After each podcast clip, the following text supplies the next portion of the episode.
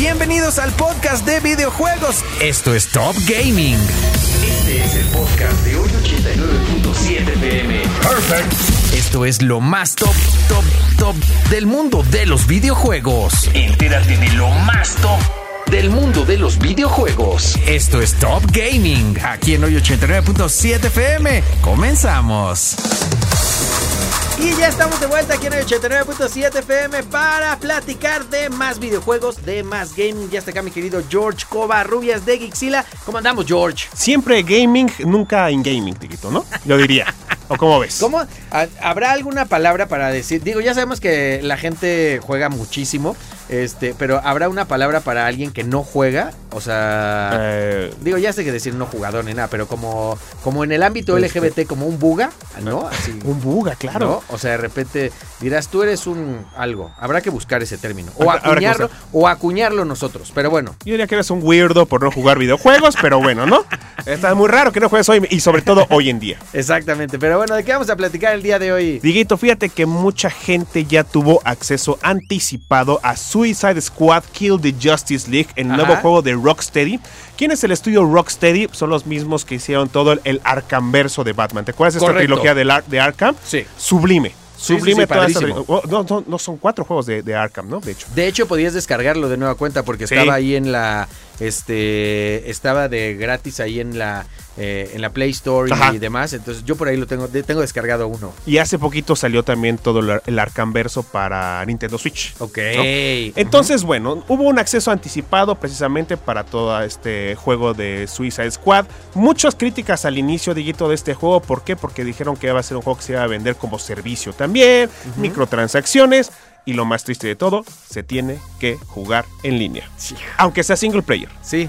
Que según más adelante eh, Rocksteady iba a trabajar, o va a trabajar mejor dicho, para hacer un parche que se pueda jugar en offline. Dices, es que no, ¿para qué me tengo que conectar si tengo que jugar yo solo contra el mundo? ¿no? Claro, no tiene ningún sentido. Bueno. no es colaborativo, no tiene. O sea. Exactamente, nada. ¿no? Entonces mucha gente tuvo acceso anticipado al videojuego, Dieguito, sobre todo en Nueva Zelanda, que tienen... Es que sí, por, sobre todo por usos horarios. Ok. Eh, el acceso anticipado empezaba el 30, el 30 de enero y ya ellos ya era 29, ya tenían acceso y toda la cosa, ¿no? Ajá. El tema es que está súper bugueadísimo. Súper, o sea, ni se puede ni jugar. De, de plano. O sea, dicen, no ¿Y puedo ni siquiera. entonces? Pues di- dijeron, ¿saben qué? Déjanos bajar los servidores y. Claro. Ay, perdón, este, disculpen, ustedes eh, todavía no está listo, ¿no? No Porque manches. precisamente por el tema de que es un juego, por servicios y toda esta onda que se debe jugar online y los servicios todavía no están arriba, todos los servidores todavía no están arriba, pues ¿cómo van a jugar? O, o- o cómo tenías pensado hacerle Rocksteady, ¿no? Qué loco. Se va a hacer rarísimo de parte de un estudio de, Sí, de del la, de la envergadura de Rocksteady que hagan este tipo de cuestiones, pero ya venía, ya tenía unos precedentes así, lo están retrasando, lo están retrasando y está pasando lo de siempre. ¿no? Claro, no pues. sale el juego listo, ¿no? Bueno, pues. sí. 2 de febrero se estrena eh, oficialmente el juego. Ah, pues ya, la vuelta de la esquina. A ver si lo retrasan. Sí, a ver si no lo retrasan. Y eh, fíjate también, eh, Dieguito, que el vicepresidente de Asus en India, Ajá. un muchacho que se llama Arnold Su, Sí. Así es, lo entrevistaron en una página web, le preguntaron, este, estaban hablando sobre las nuevas este, ZenBook de Asus y rápido una preguntita, oye muchacho, ¿y qué onda con ROG Ally 2? ROG Ally 2, que es la, La consola portátil, portátil. De, de Asus, sale este año. No manches, pero. Tan rápido. güey. ¿A cua- ¿Hace cuánto que Apenas salió? el año pasado. O sea, acaba de salir la primera y dicen que ya viene la segunda. Y ya viene la Lo Rogue cual Ally. puede decir varias cosas. Uno, que la 1 no tiene broncas. El aún no tiene broncas, O sea- que- pero, o sea, yo, o sea, no creo, no he escuchado así que digas, es una cosa es que injugable. mejor, ya sé, pero es que a lo mejor tiene cosas adelantadas a su tiempo que quieren arreglar desde el, desde ya pronto. La realidad es que ahorita son cuatro consolas. Bueno, está por salir al mercado oficialmente la MSI Claw, que serían cuatro. Es Steam Deck, Lenovo Legion Go, eh, ROG Ally y MSI Claw.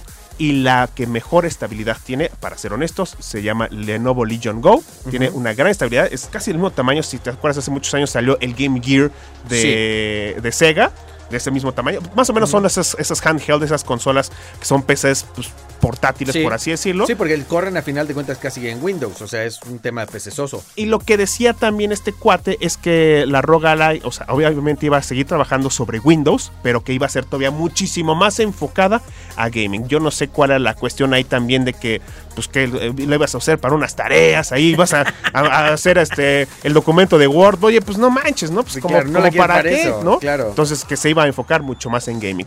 Eso es lo que dijo el vicepresidente de Asus eh, en India.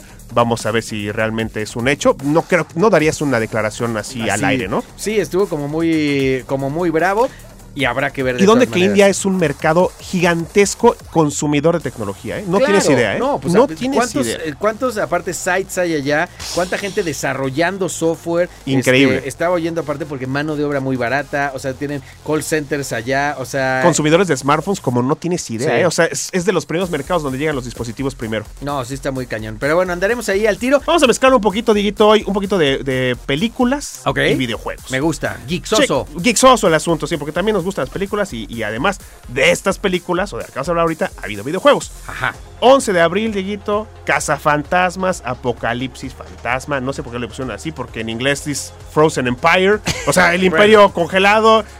Me encantan los, los títulos que le ponen aquí en México. Que hemos Nada que platicado, ver. hemos platicado de esto, seguramente mucha banda ha, ha tenido esta plática de los títulos en español, pero podemos decir que estamos mil veces mejor que los españoles. Ah, claro, claro. Mil La jungla de cristal. Esa es la peor, jungla de cristal duro de matar. O sea, no, no, no, no, no. Imagínense nada más, o sea, jungla de cristal a la de duro de matar, que ese estuvo muy bien. Die ¿Sí? Hard, o sea, Die Hard, o sea, Sí, estuvo- sí, sí, no hay más. No hay más, ¿no? o sea, estuvo bien. Pero, Pero bueno, o sea, Lethal Weapon, arma mortal, ¿no? O ah, sea, o sea, ese, ese estuvo bien, exacto, exacto. Pero bueno, ok. Pero bien, bueno, eh, como te decía, 11 de abril se estrena esta película, Diguito. Esta es la secuela en donde está el, donde está el niño de Stranger Things. ¿no? Exactamente, y Sí. Sale Paul Roth también, Ajá. el de El Hombre Hormiga. ¿no? El- Exacto. el- sí. sí, sí, sí, sí, sí. Este, bueno, está llena. hombre hormiga, El hombre hormiga. Ant-Man, eh, sí, eh, claro. sí.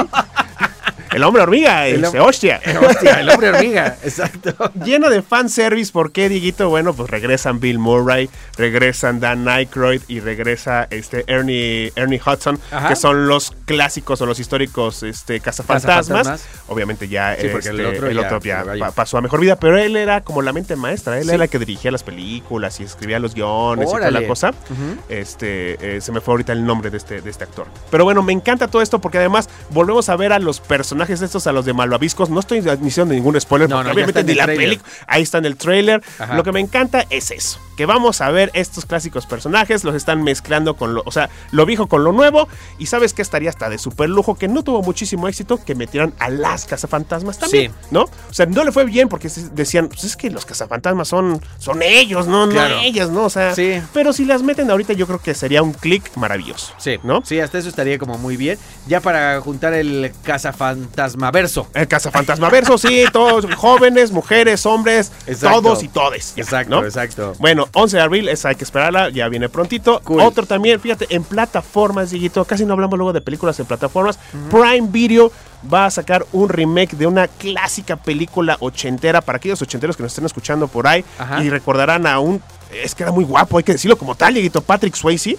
Era un galán de galanes. Claro, si salió en Dirty Dancing, ¿no? Es En la Dirty película- Dancing, Es la película en por- Ghost, con Ghost. Demi Moore. Yo sabes qué película me gusta cañón. De, la veía de chavito, no la quiero volver a ver de grande porque siento que es malísima, pero estaba yo muy chavito y, y la vi este, el, cuando sacaba borrachos de un bar. Ah, es esa, espérame, es la del duro. El duro. Esa es la del duro y allá viene es el remake, es lo que No estamos manches, sí, ¿neta? sí, es la que viene, es, es, es, es saca borrachos, pero ahora Ajá. también ya, El duro. ya, ya no es. ¿Cómo es, se llama en inglés? eh, Roadhouse, nada que ver. Roadhouse. Nada Dios que- mío. Ajá. Ahora se llama El Duro en español, es un Ajá. sacaborrachos de un bar, pero ahora es Jake Gyllenhaal. Este Uh. ah, es un ex, es un lech- es un peleador de MMA retirado, ¿no? Tiene sus encuentros ahí con el Conor McGregor también, ¿no? Entonces Ok. va a salir Conor McGregor, este personaje histórico, o mejor digo, digo- mejor no digo personaje histórico, luchador histórico de la Ajá. MMA. Ajá. Este, entonces va a salir este, este, este cuate también. Y es una historia similar, ¿no? O sea, retirado, ahí que no tiene chamba, lo ven, oye, pues tú eres, Tú eres este, acá. tú eres aquel, ¿no?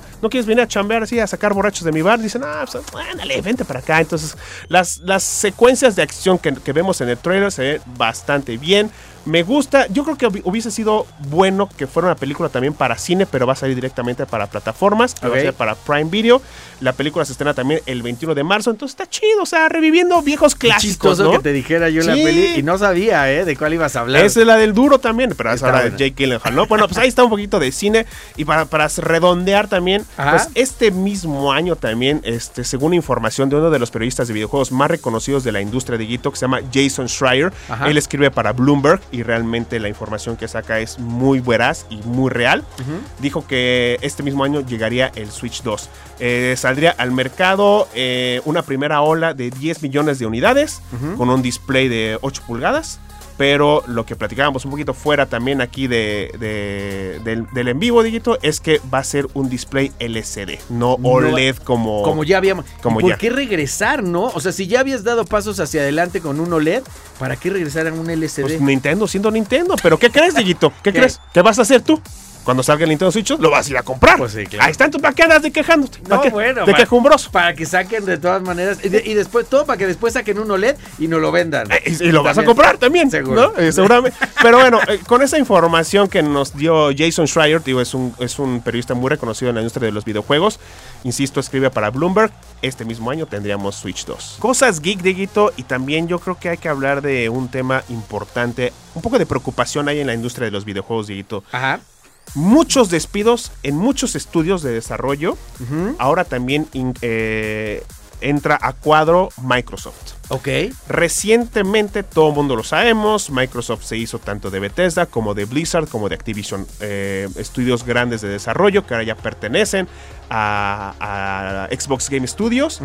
Pero hay que también decir ahí un pequeño como, como corchete, hay que decir ahí que eh, sus juegos no van a ser enteramente exclusivos, si van a ser como eh, temporal- temporalmente exclusivos y posteriormente podrían llegar a PlayStation. Bueno, Ok. eh, hablando de todo eso, hubo hace unos cuantos días una fuerte noticia de 1900 despidos en Activision y Blizzard. No manches. Y de manera, pues no, nadie, nadie lo dice como tal, pero de manera casi inmediata, Mike Ibarra, quien también es un personaje muy famoso en la industria de los videojuegos, ha trabajado tanto en Xbox y apenas también el mismo día que anuncian los despidos para estas dos empresas, pues Mike Ibarra dimite como presidente de Blizzard. No manches. Entonces dicen, ¿se habrá sido así como de yo ya me voy porque este barco se está, Se está hundiendo? Según esto no, porque bueno, el cuate este dijo que va a seguir en la industria, pero que se iba a tomar su, su año sabático, según esto, ¿no? La declaración está allí abierta, está en X. Me cuesta mucho trabajo decir X, pero a mí bueno. también. Es que este, está bien ¿no? corto el mensaje y uno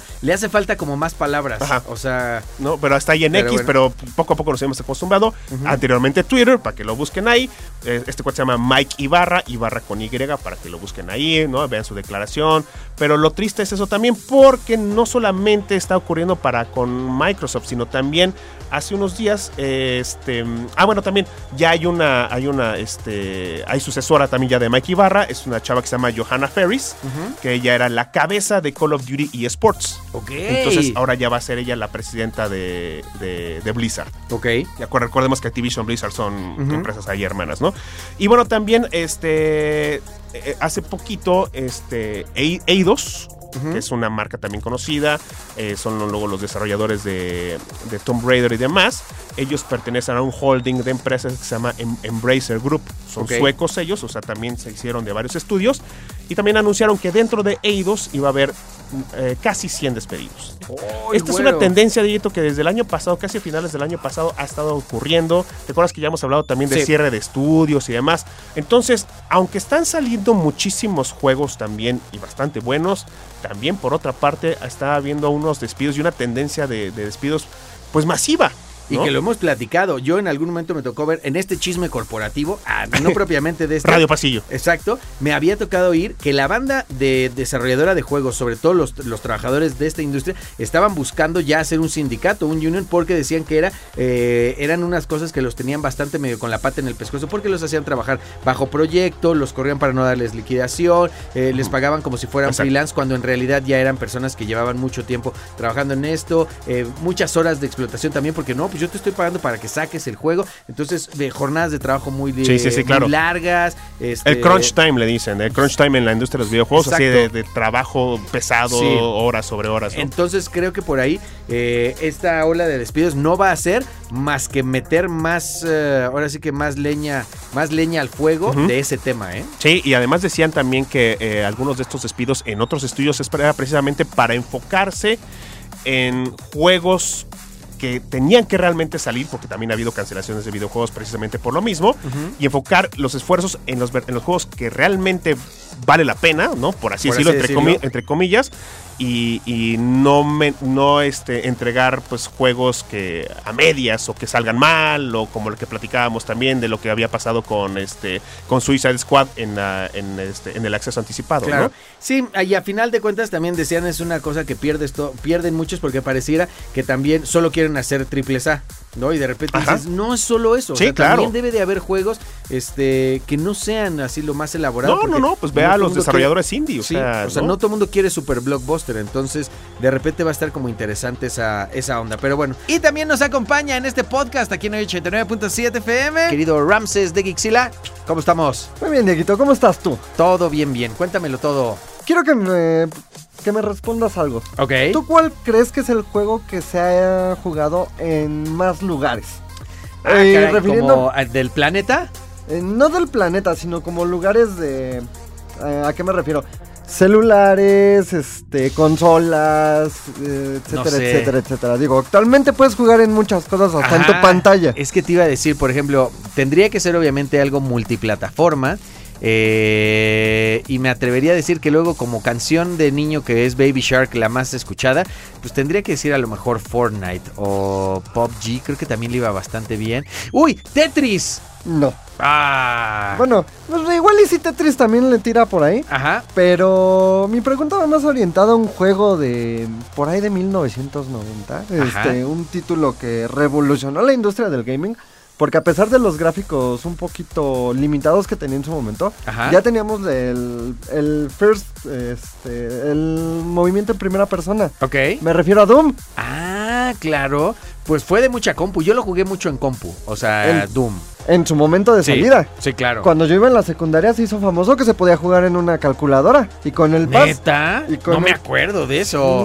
Y con el paso de los años se ha vuelto muy famoso porque la gente ha seguido experimentando con este juego de a ver en qué cosas podemos jugarlo. Ok. Lo han corrido en pruebas de embarazo, lo han corrido en calculadoras, en infinidad de cosas. Ok, sí, claro. En, diferentes, ya te entendí de la pregunta. En, en Mm. que todos los dispositivos sabidos y por Sí. haber. En tu Tamagotchi, en este. Todo lo que tenga pantalla Lo han podido correr. lo han, han hecho que se corra Doom. Ok. Entonces ahora ya le tiraron algo nuevo porque resulta que una, me parece que es científica, logró correrlo en bacterias. Ah, porque ahora puedes programar cosas de, en bacterias, ¿va? No manches. Específicamente fue en bacterias intestinales. Dios mío. Entonces, es un proceso un poquito, digamos, complicado, y ella misma lo dice, Ajá. porque haz de cuenta que las bacterias producen cierto um, como luminosidad, que es con lo que están haciendo pues, el recuadrito de la pantalla. De hecho, se ve hasta en blanco y negro, pero tiene el título Doom. Ok. Este, como tardan ciento- cierto tiempo en hacer este,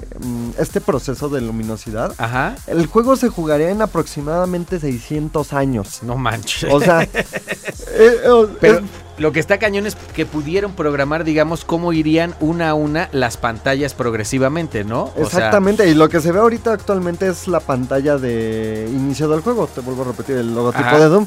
Pero dices, no manches en bacterias, o sea, literalmente es verlo así. Es una cosa que de repente esto del porque también eh, esto de la medicina, bueno, que sé que no es propiamente medicina, pero el tema de lo biológico ha tenido unos avances, pero muy cañón, o sea, las cosas nano, o sea, que pueden programar también ciertas células para que hagan cosas, era una cosa muy loca, Me estoy acordando ahorita, y eso es como random.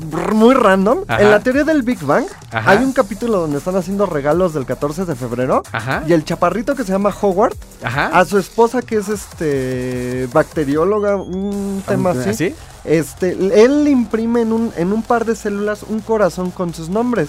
Y él mismo te dice, yo me tardé 12, 14 horas haciendo esto. No manches. Nada más para ponerle ahí dos corazoncitos con sus iniciales de cada quien. Qué Y locura. lo peor de todo es que de repente lo va a mover así como para allá guardarlo. Y y lo revienta. ¡No, Dios mío! Sí, imagínate que ya estés jugando Doom, ahí en tus bacterias, y de repente a la mitad del juego te apaguen la luz o se te caiga, ¿no? Así de. ¡uh! Valiste Oiga, gorro. Está muy cañón. Un ejemplo de lo que hablaba esta muchacha es que es como el futuro de la tecnología, ¿no? O sea, ella lo usó para Doom, Ajá. pero hay una infinidad de casos de uso que pueden utilizar Seguro, para este va a haber un chorro de aplicaciones seguramente que estará muy cañón. Quiero que me digas cuál ha sido el juego más barato que tú has comprado. Uf, me- no, pues hay unos gratis. Pero no, bueno, pero comprado. pero comprado. no descargado, Voy a- comprado. Voy a tratar de acordarme. Este. pf, no, no me voy a- Alguna expansión. Estoy pensando en algunos de Game Boy. En alguno de Karate Kid de Nintendo. No sé. 19 dólares a lo mejor. Dólares. Dólares. sí, Ok, ok. Sí. Eh, sí, sí, Legal. No, no, no, sí, sí, sí, sí, no, por eso también dije comprado, Sí, no claro, comprado, comprado, exacto. Mira, yo últimamente me volví muy usuario de Nintendo Switch. Ajá. Y lamentablemente los juegos de Nintendo nunca han sido baratos. En general Nunca. Nintendo no es barato. Sí. Pero tienen una alternativa que me ha llamado mucho la atención porque tienen ciertas ofertas al mes. O sea, en las cuales tú puedes encontrar juegos del género indie, de, de lo que tú quieras, Ok. con mucho descuento. ¿Cuál es mi sorpresa con esto o por qué tocó el tema? Porque compré un juego que se llama Goblin's World. Ajá, me como- suena muchísimo. Es como de plataformas y originalmente era de iPhone. Ok. Hace como 10 años. Ajá. Entonces resulta y resalta que me costó 30 pesos En la tienda de Nintendo. en la tienda de Nintendo. Y yo decía, no manches, o sea, ¿cómo? ¿De dónde? ¿De ¿Por dónde? qué? Y lo empecé a jugar. Dije, no manches, este juego por 30 pesos a mí se me hace. Pues bastante bueno. Ajá. Entonces, ¿a qué, ¿a qué vengo con esto? Chicos, chequen muy bien sus eh, alternativas de Sí. compra. No todo es pagar el juego completo. O sea, yo sé que les beneficia mucho a los estudios y esto. Pero si las plataformas te están aventando ciertos descuentos, pues take it. Claro. Claro. No, aparte, ¿sabes qué? Siento que de repente nos falta mucho también eh, navegar por ya las plataformas, nuestras también siento que hay gente que hablando de suscripciones que tiene Xbox Game Pass, que tiene PlayStation Plus y no lo aprovechas al 100 cuando de repente hay juegos gratuitos, digo que ya si estás pagando en este caso alguna suscripción, hay juegos dices, "Ah, este sí lo quiero super tener", que con ese PlayStation Plus te hacen super descuentos o descubrir juegos nuevos, tienes chance también de jugar un juego antes de comprarlo. Entonces de repente siento que estamos nada más así como de, "Ah, no, ya hasta que salga el que quiero" y desaprovechas creo que muchas cositas. Y muchos juegos tienen demos. Ajá, Un- exacto. Un ejemplo de eso, y voy a empezar a tocar este, este tema preparándome para el próximo mes. Ajá. Eh, actualmente el señor Jorge Covarrubias me sugirió un juego de plataformas tipo Metroidvania, que me encantan estos juegos. Ajá. Pero este está un poquito psicodélico, se llama Uh, Ultro. ¿Cómo? Se- Ultros. Ultros. Ultros. Es, no, yo creo que si lo ves el- en el puro tráiler ya te da un... Un subidón ahí. Ajá. La música está muy interesante. Eh, es una combinación entre aliens, ciencia ficción y naturaleza. Ok. Porque los monstruos son como muy... Bueno, todos los monstruos y los escenarios. Ajá. es- se supone que es como el interior de una nave, pero en realidad parece el interior de un Las- insecto. Ok. uy. O sea- Bueno, ajá. Eh, se ve muy interesante, muy psicodélico. Hay una sugerencia de que los juegues con audífonos y escuches la música a fondo, pero Ajá. está muy, muy, muy ¿Y ese psycho. en dónde lo descargaste? Eh, actualmente está anunciado para PlayStation 4, PlayStation 5 y me parece que es Mac. Ok. Eh, ¿Por qué lo menciono ahorita? Porque tiene un demo Ok. y es un demo gratuito. Lo puedes jugar, puedes ver si sí te, jue- si sí te gusta, si no te gusta. Eso me parece maravilloso. O sea, que saquen demos y que puedas efectivamente jugar un juego este, para ver eh, si vale la pena. Porque lo decíamos, ya para juegos, sobre todo AAA y demás, este, pues ya estás viendo de 1700, 1800 pesos. O sea, es caro. Entonces, de repente, este. Pues, no, no sé, unos 20 minutos de descarga y que tengas una hora, dos horas de juego para ver si sí es realmente Correcto. lo que tú quieres. Me parece maravilloso. Príncipe de Persia, el de The Lost Crown, que todavía estaba hablando, también tenía esa mecánica. O sea, antes del lanzamiento ya había una prueba beta que podías jugar. Y que a los estudios les funciona también para ver ya in the open, como dicen, si tienen box, si tienen cómo está la conectividad, cómo está el, si es online o whatever, que eso también les ayuda. De ahí salen los parches de día 1. Que cuando ya es oficial el juego, ya. ah, aquí está el primer parche para solucionar tales Tal temas. cual. Con- Totalmente. Entonces, Ultros se estrena el 13 de febrero. Lo voy a estar jugando. También va a haber por ahí una reseñita en Gixila.tech por si se animan a leerlo. Jueguen el demo, a ver qué les parece. Y nos cuentan, ya saben que lo seguimos leyendo ahí con el hashtag de Oye Geek para que nos pregunten de sus eh, juegos, tre- tips, lo que ustedes quieran. Ahí los andamos leyendo. Mi querido Ram, muchas gracias. No se despeguen, esto soy 89.7 FM, todo el pop, todo el tiempo. Y esto fue el podcast, el podcast. Esto fue todo en el podcast de videojuegos. Top Gaming. Aquí en el 89.7 FM nos oímos en la siguiente.